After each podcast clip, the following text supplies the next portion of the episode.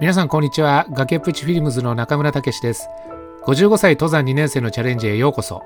このポッドキャストは私がささやかな登山経験をお話しし登山をやりたいと思っている方々の背中を押し始めたばかりの方々をサポートします。またこのポッドキャストでは安全なシニア登山ソロ登山を応援します。短い時間ですがお楽しみいただければ幸いです。今日のテーマなんですけどいびきなんですねでなんでいびきの話かっていうと私まあ登山を始めてあの山小屋で泊まりたいと前から思ってたんですね。で、今年の夏初めて山小屋泊っていうのを経験しました。基本山小屋っていうのは雑魚寝が基本なんですね。ただまあ、今回私が泊まった山小屋はですね、あの雑魚寝だとちょっと密になりがちなので、雑魚寝になってるんだけど、一応こう、ついたてがですね、こう、一人一人こう立っててですね、間に立ってて、あの密にならないような、そういった配慮がされているところでした。で、私の部屋はですね、4人部屋で、まあ4人フルフルに入ってた感じだったんですね。夜の8時が消灯で、まあみんな寝たんですよ。で、夜11時ぐらいだったと思うんですけども、大音響が聞こえてですね、私目覚ましたんですね。4人のうちですね、お二人のいびきがもうすごくて、本当にですね、なんか地響きみたいな感じのすごいいびきでした。で、私あの考えてみればですね、雑魚寝で寝るっていう経験って20代30代の初めぐらいかなそれ以降全然なかったのでまあ久々の経験だったんですよね。まあ、部活動だとかあとその勤務先のなんか合宿みたいなのでですねその雑魚寝っていうのはあるんですけどもそれ以降まあほとんどなかったんでまあこんなものなのかなと思ったんですけどもまあそれ仕方ないことなので、まあ外出てですね、まあ天の川を見たりだとかして、まあ戻ってきたわけなんですね。あの、ちょっと心配になったことっていうのがありまして、というのはですね、私、あの、いびきが原因で病院に入院してですね、手術したことがあるんですよ。で、これどういったいきさつかっていうと、まあ、30代の頃だったんですけど、妻にですね、急にいびきが大きくなって、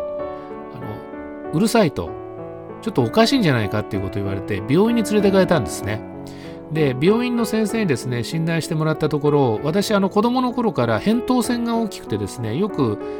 あの風邪ひくとですねそこが腫れたりなんかして結構まあ大変だったんですよね。まあ、30過ぎてからですねその扁桃腺がこう肥大して夜寝てる時にですねこの気道を塞ぐっていうんですかね喉を塞ぐっていう風な形になってしまって息をそのが通る時にですね音が大きくなるっていうそういう症状だったらしいんですよね。でこれどうしたらいいでしょうかね？っていうふうなことをちょっと先生とお話ししたら先生がですねこういうことをボソッと言ったんですね。